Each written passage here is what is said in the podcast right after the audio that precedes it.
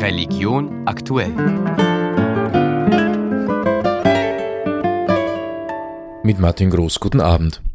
In der katholischen Kirche in Deutschland rumort es mächtig, die Austrittszahlen steigen und steigen. Seit Jahren versuchen Kirchen- und Laienvertreter, diese Entwicklung zu stoppen, mit einer Öffnung der katholischen Kirche, auch bekannt als synodaler Weg.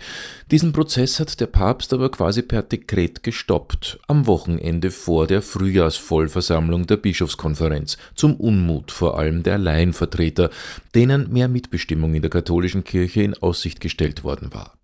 Am Ende der Vollversammlung versuchte heute der Vorsitzende der Bischofskonferenz Georg Betzing zu kalmieren. Andreas Jöli berichtet. Der Vorsitzende der Bischofskonferenz versucht den Spagat zwischen dem Vatikan und den katholischen Laienvertretern in Deutschland. In diesem Moment ist es unser wichtigstes Ziel, einen gemeinsamen gangbaren Weg zu finden. Es rumpelt gewaltig, weil der Papst in Rom den synodalen Weg in Deutschland gestoppt hat und damit mehr Mitsprache von katholischen Laienvertretern. Imre Stetter-Karp vom Zentralkomitee der deutschen Katholiken sagt, sie wolle nicht auf Mitbestimmung verzichten, stehe für eine Simulation von Synodalität nicht zur Verfügung. Bischof Georg Betzing versucht zu beruhigen. Wir müssen gemeinsam entscheiden, wie wir die Aufgaben, die uns die Synodalversammlung übertragen hat, bearbeiten. Der Vorsitzende der Bischofskonferenz sagt, grundsätzlich wollen der Vatikan und die deutschen Katholiken das Gleiche. Es geht um Entwicklung der Kirche, es geht in unterschiedlichen Stilen, Tempi und Akzenten, aber sie dienen dazu, die Entwicklung in der Kirche voranzubringen, die eine verbindliche Beratung mit den Gläubigen vorsieht, die mehr Transparenz von Entscheidungen schafft, die gleichzeitig offen ist, dass Verantwortungsträger echte Rechenschaft geben, um damit zu besseren Entscheidungen zu kommen. Georg Betzing will nun einen Weg finden und auf die Bedenken des Vatikan eingehen. Ohne dass die bischöfliche Autorität, die ins Zentrum der katholischen Lehre und Kirchenpraxis gehört, geschmälert würde. Die geplanten Kirchenreformen seien aber dringend notwendig, das Vertrauen in die katholische Kirche schwinde. Das Vertrauen in die Kirche ist sozusagen im freien Fall. Immer mehr Menschen wenden sich von der Kirche ab. Im letzten Jahr sind mehr als eine halbe Million Mitglieder ausgetreten.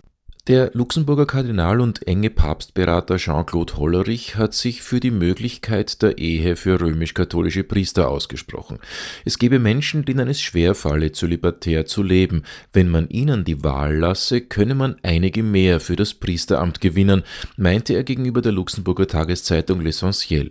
Ähnlich in Belgien. Aus einem Diskussionspapier der dortigen Bischöfe geht hervor, dass sie sich gegen ein allgemeines Verbot der Weihe von Frauen zu Diakoninnen einsetzen wollen.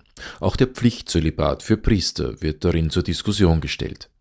Der Krieg in der gesamten Ukraine jährt sich am Wochenende zum zweiten Mal. Im Ostteil sind es schon zehn Jahre. In den russisch besetzten Gebieten wurde nun die griechisch-katholische Kirche verboten, was nicht nur die Seelsorge stark behindert, sondern die Menschen auch vieler schützender Orte beraubt. Annalena Seber Zuerst wurden die Gottesdienste verboten, kurz darauf wurden die Kirchen ganz geschlossen.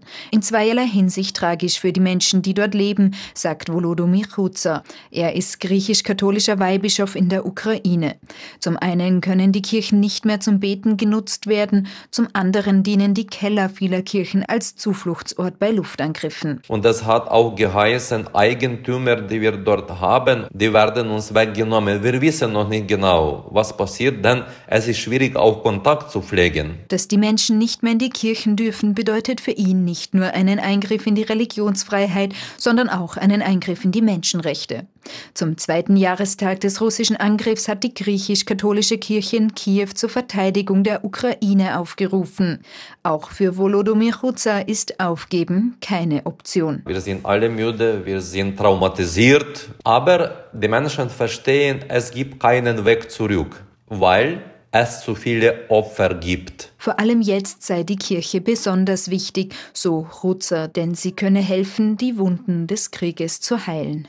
Der emeritierte Bischof der australischen Diözese Broome, Christopher Alan Saunders, ist gestern Abend unter Hausarrest gestellt worden. Dem 74-Jährigen wird in 14 Fällen sexuelle Nötigung und in zwei Fällen Vergewaltigung vorgeworfen. Saunders dementiert alle Vorwürfe. Das war Religion aktuell, Redaktion Martin Groß.